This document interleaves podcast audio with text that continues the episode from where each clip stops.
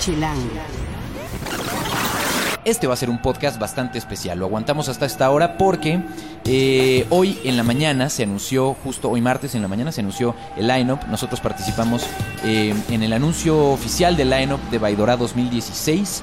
Eh, y hoy vamos a platicarles un poco de qué es lo que está chido en el lineup, algunos tips de conocedores porque viene al podcast el director creativo de Baidora. Y además eh, les queremos contar sobre lo que sucedió este fin de semana en los Golden Globes y cómo va a afectar o cómo nuestros críticos de cine piensan que va a afectar eh, de alguna manera o va a coincidir en lo que sucederá este jueves en las nominaciones al Oscar y qué sucedería si efectivamente eh, algunos de los premios se confirman o se parecen, si Alejandro González Iñárritu, por ejemplo, se volverá a subir al escenario para ganar un segundo Oscar como director en dos años consecutivos. Esto y mucho más en el podcast de Chilango.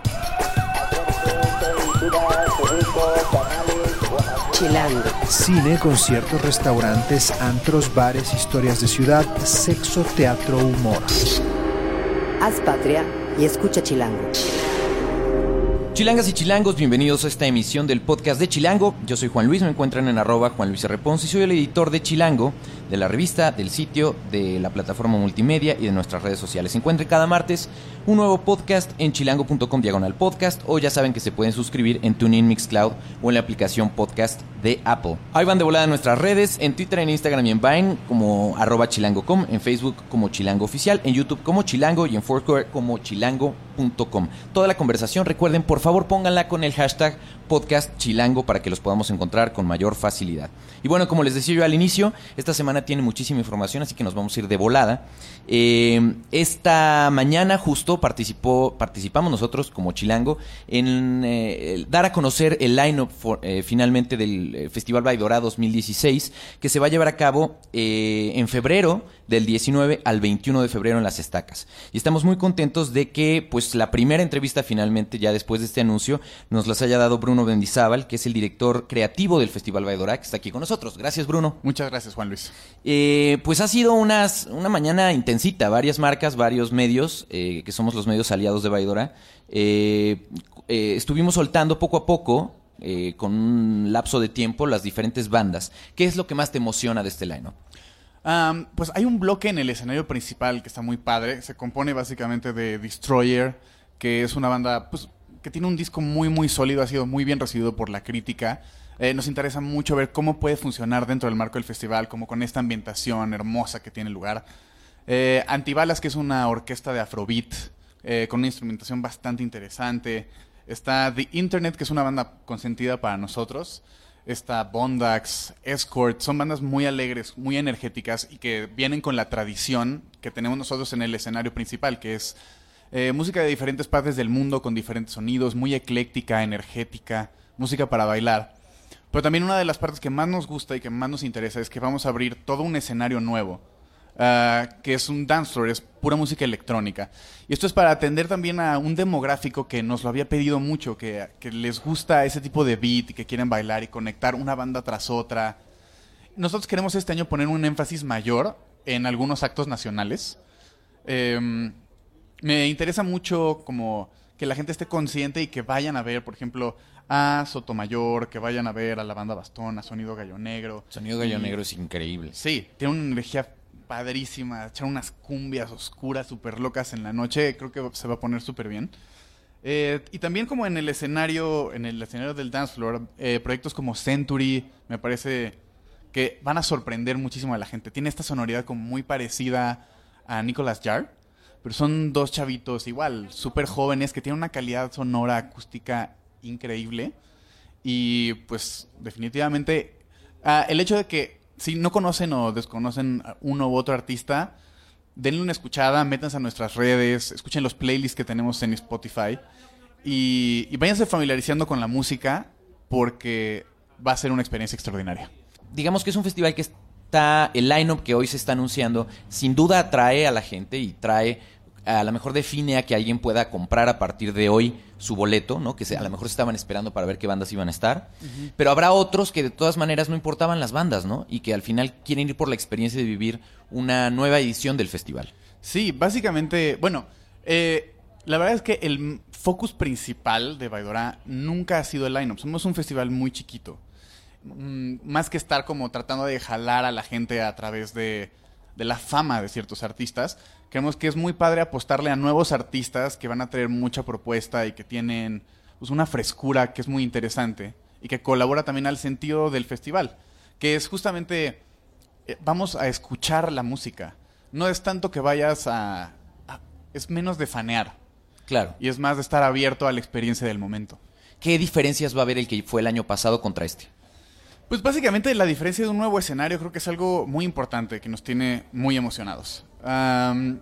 Siempre hay como es- hay un crowd muy ecléctico dentro de Baidorá y la gente que le gusta la música electrónica es muy clavada. Y digamos, hay gente que vive como una experiencia un poquito más, que le gusta más la instrumentación y más como los actos en vivo y escuchar, a- y ver como un acto escénico más completo, ¿no? Eh, antes, lo que hacíamos es durante la primera parte del día era más instrumental y mientras más llegábamos a la noche, nos íbamos clavando más como en una fiesta más profunda, ¿no?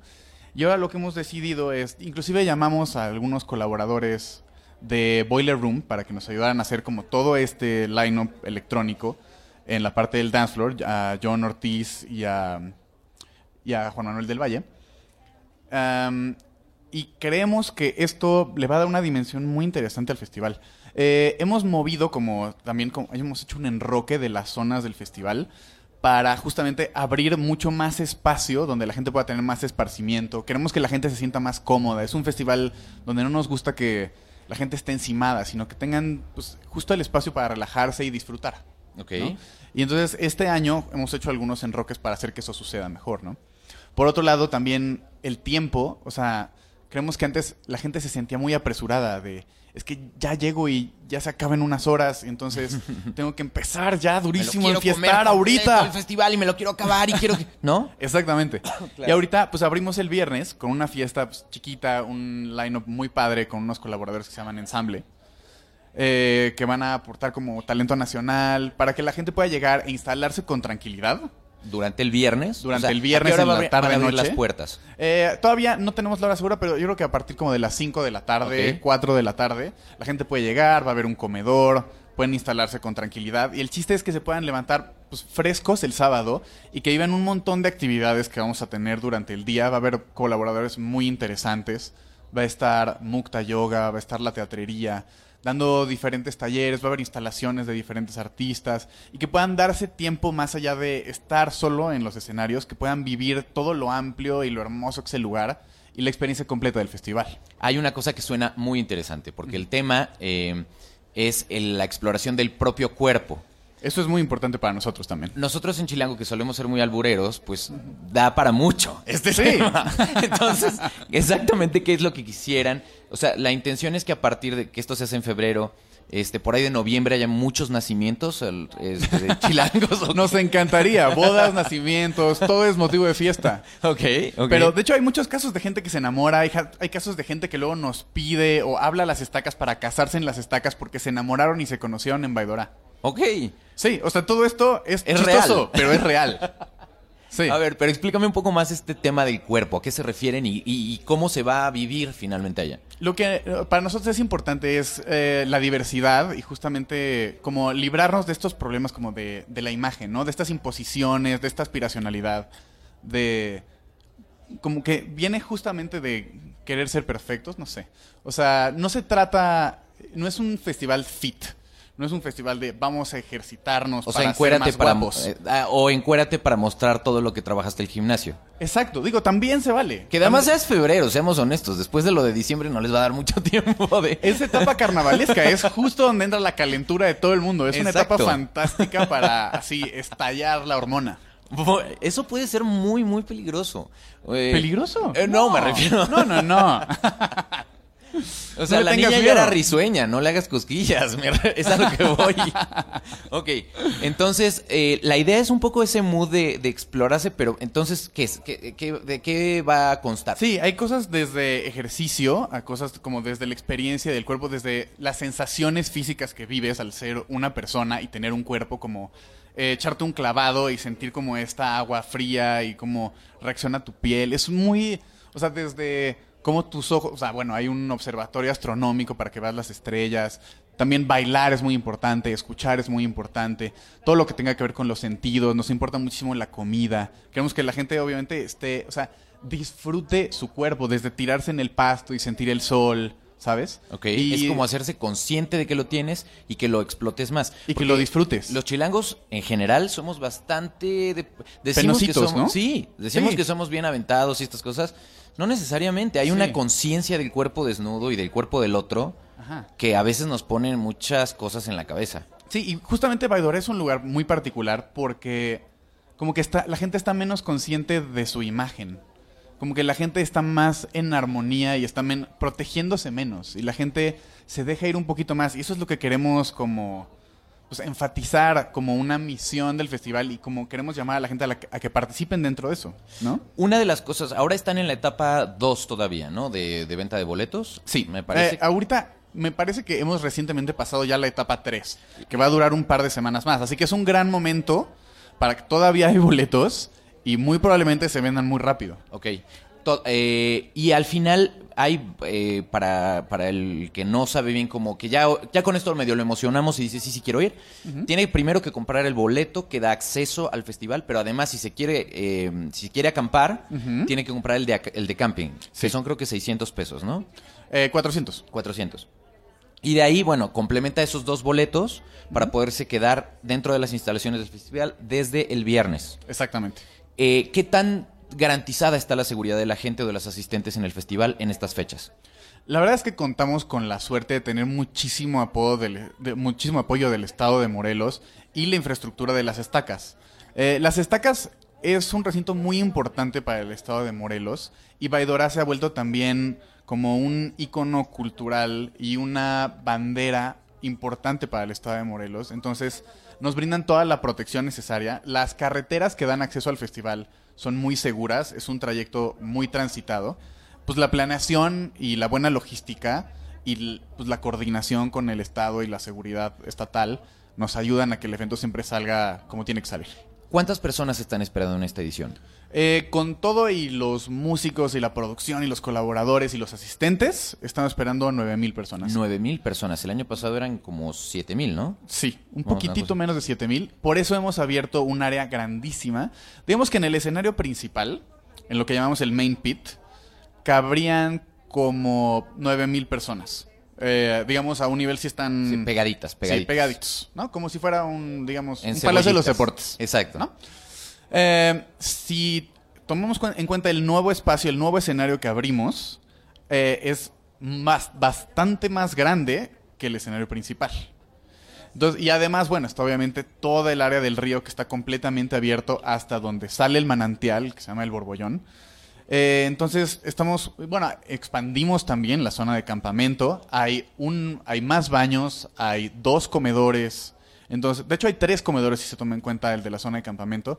Entonces, hemos puesto mucho esfuerzo para fortalecer la infraestructura del festival y que, los, aunque haya más personas, la gente y los asistentes lo puedan disfrutar más.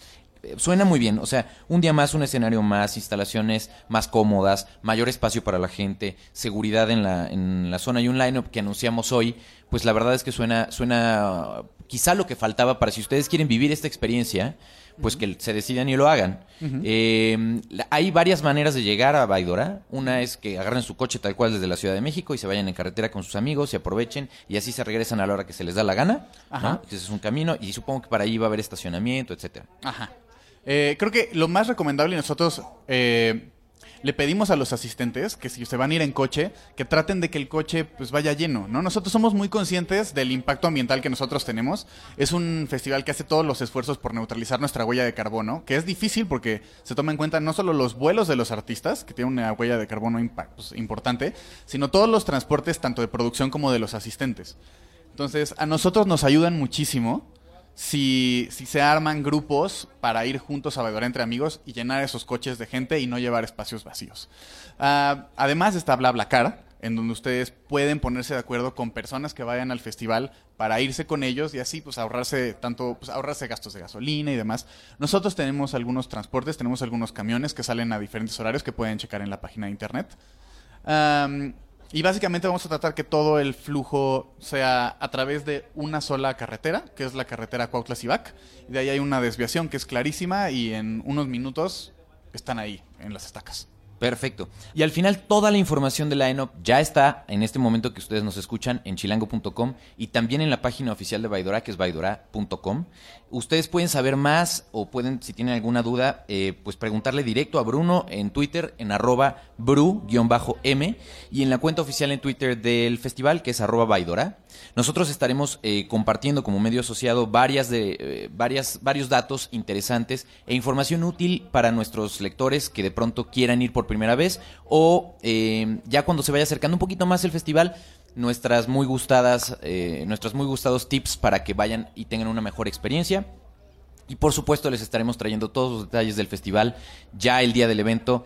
Eh, probablemente de regreso, eso sí, denos un poco más de chance porque quién sabe cómo va a estar la red al final. Pero esperamos compartirles eh, lo más pronto posible qué tal se puso esta edición, que estaría muy padre que ustedes puedan vivir junto a nosotros. Con todo el gusto, sí. Buenísimo, gracias por venir Bruno, felicidades Gracias a ti por invitarnos. Yo creo que este es como el, este día lo estaban esperando ya desde hace un rato, ¿no? Para ya poder soltar la noticia. Eh, gracias por, por, eh, compartirla con nosotros antes que nadie. Un gustísimo. Nos vemos pronto. Haz patria y escucha Chilango. Y bueno, como les decía yo en un inicio, tenemos mucha información en este podcast, por lo que vamos a romper un poco la estructura básica y vamos a hablar de un segundo tema principal en esta primera mitad del podcast. Eh, la parte de guía vamos a echarnos la de volada porque tenemos que contar sin duda sobre lo sucedido este fin de semana en los Golden Globes y lo que va a suceder si tuviéramos una bola de cristal un poco. Eh, esa bola de cristal serían nuestros críticos eh, para saber un poco qué va a suceder en las nominaciones al Oscar, que para muchos es la cita más importante con la que culmina un año importante de lanzamientos y de estrenos de cine en la industria de Hollywood. Eh, y como lo hicimos el año pasado, justo esta vez está con nosotros otra vez Aira Franco, que es nuestra, una de nuestras principales críticas en Chilango, y nuestro redactor especializado en cine, Osvaldo Betancourt, que harán una dupla de adivinos de lo que va a suceder probablemente a partir de este... Eh, de lo que de hecho ya muchos esperan, yo creo que va a suceder en las nominaciones a partir de este jueves. A ver, empecemos con qué fue lo que más les gustó a ustedes de la ceremonia, de hablando en particular de los Golden Globes. Lo más interesante fue la cara de Leonardo DiCaprio cuando Lady Gaga lo empujó. O sea, eso se merece, se merece un Oscar en sí mismo. Creo que se lo dan a Leonardo DiCaprio sí o sí.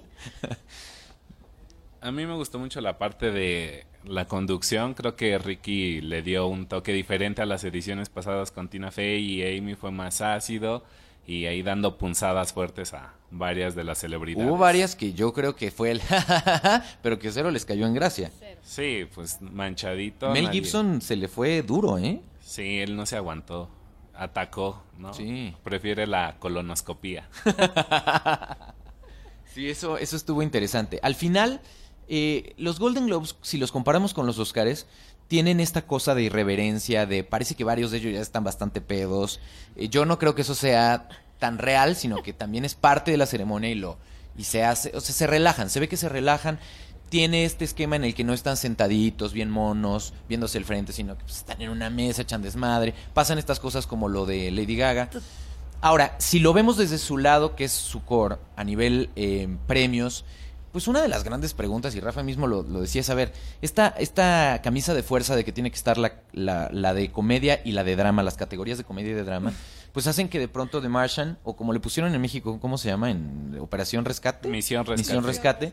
Este, pues gane como mejor película de comedia, ¿no? Eh, y el propio Ridley Scott como productor decía, ¿comedia? ¿Neta?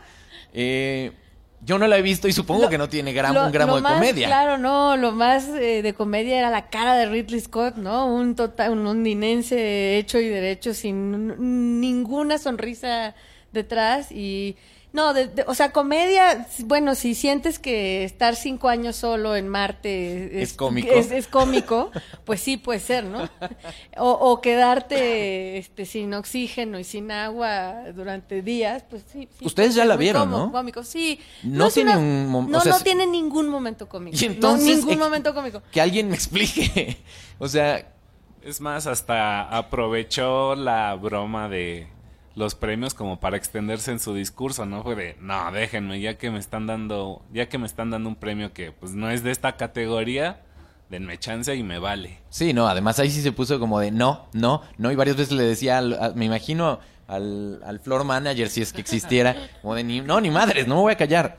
Eh, eso hizo que casi, casi la producción se fuera, se la- le cortaran el tiempo, o sea, salió, pero safe. O sea, yo creo que el productor de la, de la transmisión bajó como dos kilos, perdió un riñón. No, qué, qué estrés, de verdad. Eh, ahora, eh, independientemente de los eh, eh, de cómo se aprovecha en Hollywood para hacer comentarios y al final pues se, se echan muchas porras hay un un Cecil B. DeMille sí fue Cecil Sí, B. DeMille Cecil tal B. cual que es como a la trayectoria de Denzel Washington les voy a hacer una provocación viejito. ¿qué tal?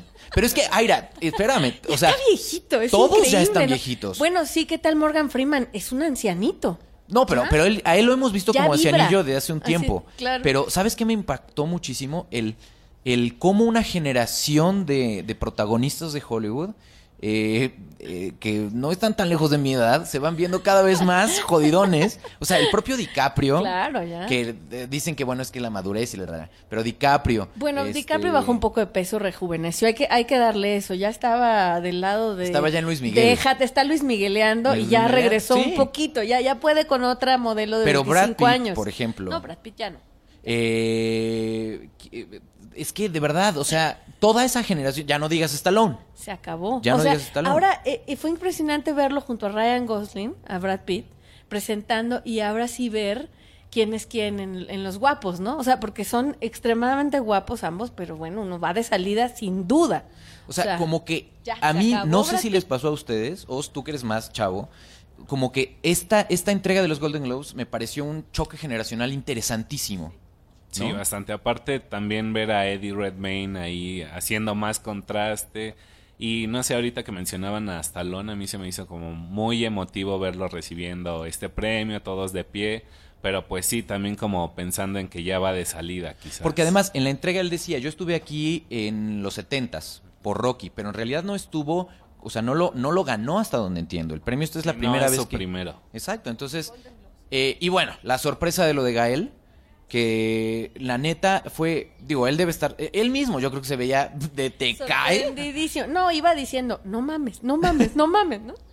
Porque al final, sí. Ahora, eh, independientemente de, lo- de todo esto que ya se ha vuelto parte de los memes y de las anécdotas y etcétera, eh, ¿esto cómo va a impactar o qué tanto confirma? Se dice, y lo decimos muchísimo los que nos gusta el cine, que los Golden Globes son la antesala del Oscar, porque al final mucho de eso eh, se va a ver reflejado en las nominaciones. Yo creo que sí lo son, sobre todo en dos categorías, en, en- actriz y en actor de soporte. No siempre, digamos que hay un 50% de probabilidad en lo que toca director y mejor película. Ahí sí podríamos eh, cambiar totalmente de chip y que se la llevara, eh, que no se la llevara esta vez Alejandro González Iñárritu, porque justo se la llevó el año pasado y creo que eh, los Oscars son más políticos. Eso justo lo que yo Ajá. te iba a decir. O sea, porque además no es nada más eso. Es, se las llevó y el año pasado, o sea, el anterior a ese también Sí. se lo llevó un mexicano. Sí, sí, Entonces sí. ya, yo Sí. creo que ya la Es academia muy debe probable decir de, que no. Es "Ya, muy no probable que mames". sí. Obviamente va a estar entre los nominados, pero es muy posible que los Golden Globes se quede ahí su nominación. Eh, no así los, los actri- eh, la actriz y el actor de soporte que siempre tienen un de un 80 a un 90% de probabilidades de repetirse. Entonces, eh, si la decisión está entre cuál de los dos ganadores de cada categoría ganaría el Oscar, eh, ¿cuáles serían sus apuestas? Mi apuesta es por Kate Winslet, porque están, eh, están castigando un poco a Carol. No sé si es el tema, no sé qué es. En realidad debería llevárselo Kate- eh, Mara, la, la chica, una de las Mara, que es la, la que está con en Carol. Pero creo que van a ir por el safe en Kate Winslet con Steve Jobs. Y en actriz de- actor de reparto creo que sin duda es cantadísimo que va a ganar Sylvester Stallone, porque además esta película es un, es un cierre muy digno, muy digno a, a su gran personaje, a, a Rocky Balboa. Pero- pero la Es película en serio está buena. Es una maravilla. Es, o sea, nadie, nadie que haya visto las otras películas puede perdérsela. Tienen que verla. Es una gran película. Igual que Rocky 1, que es un peliculón. Sí. Que, que se ganó, él se ganó un Oscar al mejor guion, Guión. por esa película. Y en realidad es- eh, este tipo eh, le sabe a, la, historia, ¿no? A, a cómo crear un héroe. y en este momento está cerrando ese héroe y cierra también un capítulo de la historia del cine, ¿no? Yo creo que es muy importante este premio. Y además va a generar un muy buen momento eh, en la ceremonia, en la entrega de la ceremonia del Oscar, si esto se confirma. Todos queremos verlo alzar los brazos, tan, tan, tan. O sea, si no lo vemos, vamos a morir de. Nos va a salir un granito en la lengua. Y otro de los grandes momentos muy esperados del Oscar justamente será, eh, yo creo que la tiene ya con- segurísima la nominación, ¿no? Ya lo, la- lo sabremos este jueves, incluso cuando ustedes están escuchando esto a lo mejor ya lo confirmaron, ¿no? Porque ya lo sabrán. Eh, pero lo que todo, se, todo el mundo se pregunta si esta es la buena ahora sí para Leonardo DiCaprio. Sí, debería de ser, este, no por nada se sometió a un trabajo tan pesado, ya se lo reconocieron aquí primero, hay que ver en los Critic Choice, en los BAFTA, pero seguro también por ahí va a estar recogiendo esos premios. Y sí, esta es la ya la oportunidad de DiCaprio. Ahora momento. honestamente, ¿creen que sea esto, si el Oscar lo gana, es por una, un, un, un compensarle todas las veces que no se lo han dado o porque en realidad su actuación en esta película es extraordinaria? Aira sabrá. A mí me parece que, su- que la película es extraordinaria. Yo opino que esta es la primera película de Iñárritu.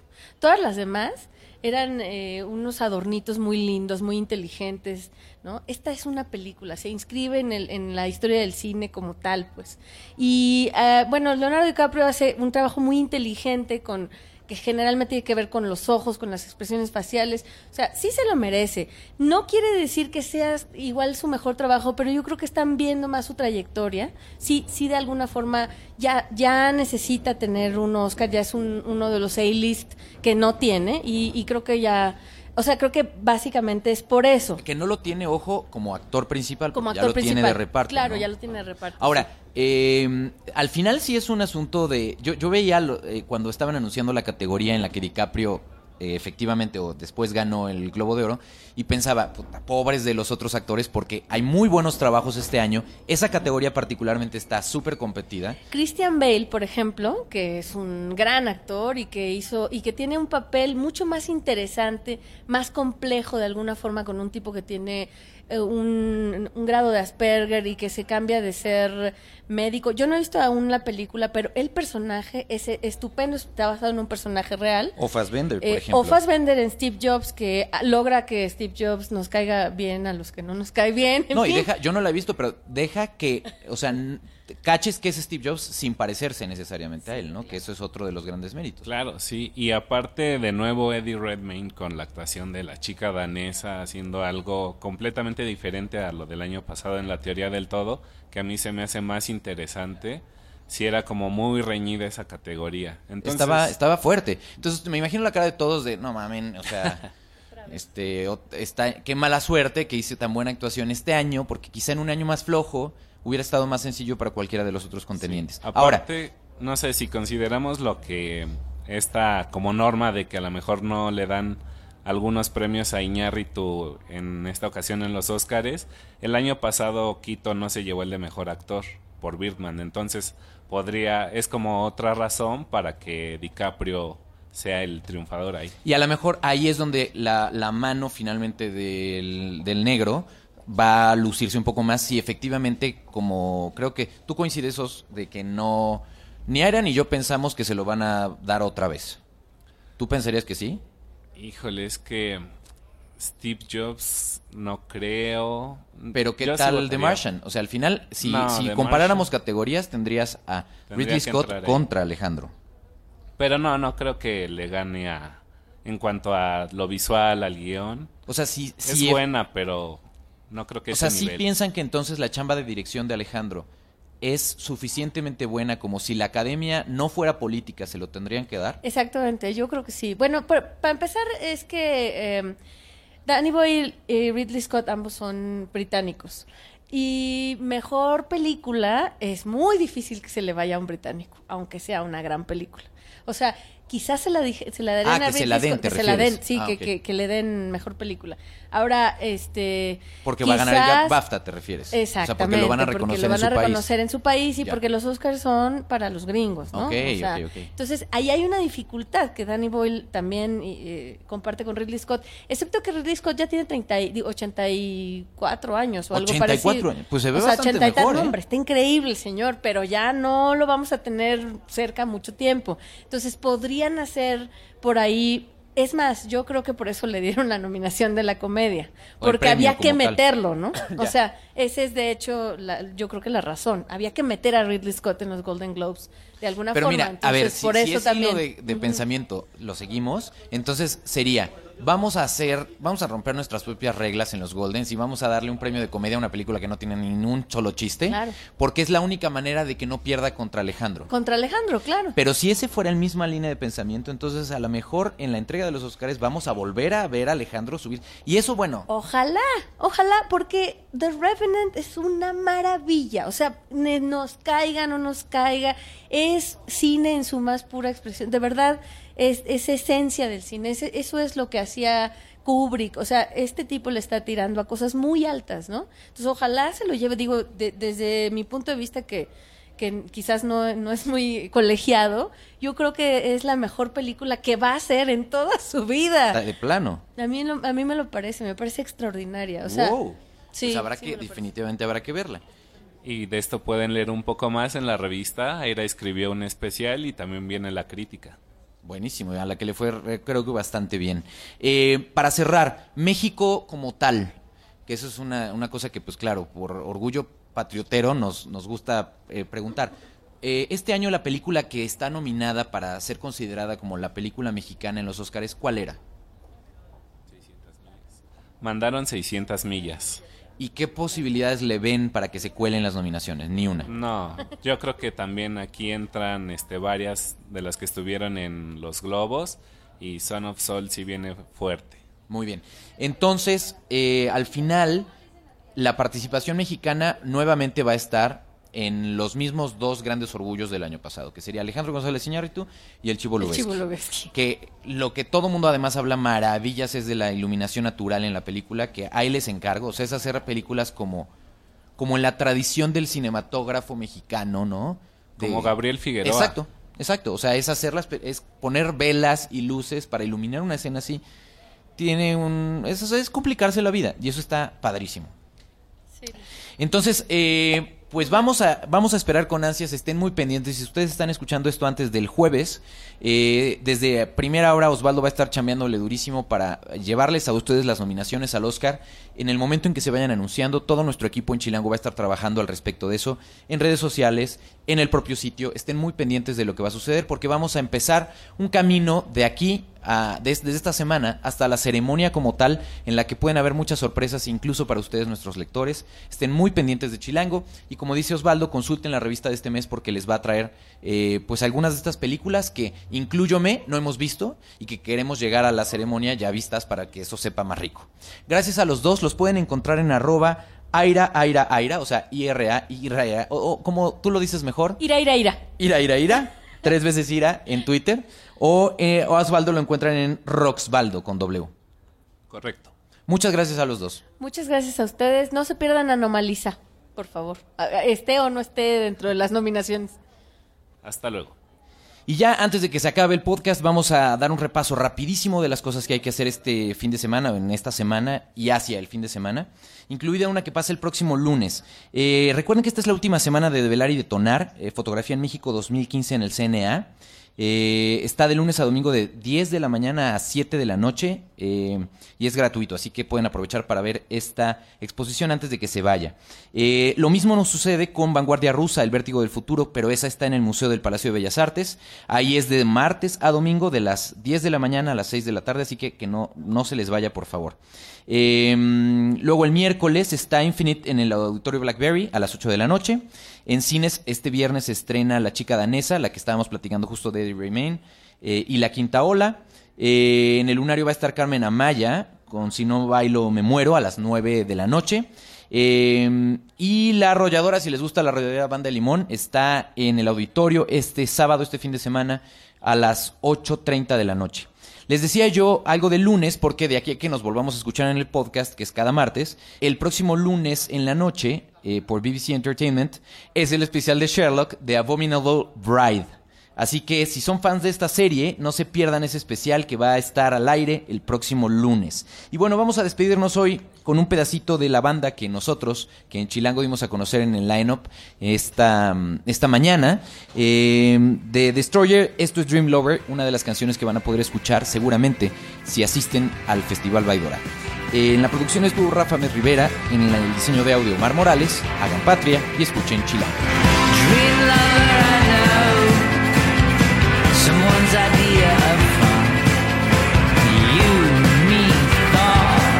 City, lovers on. Lovers on.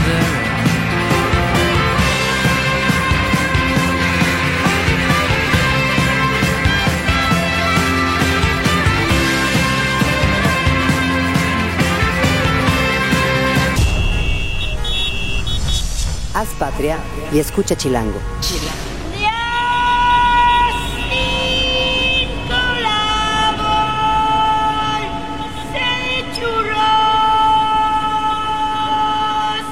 Derechos reservados. Grupo Expansión 2016.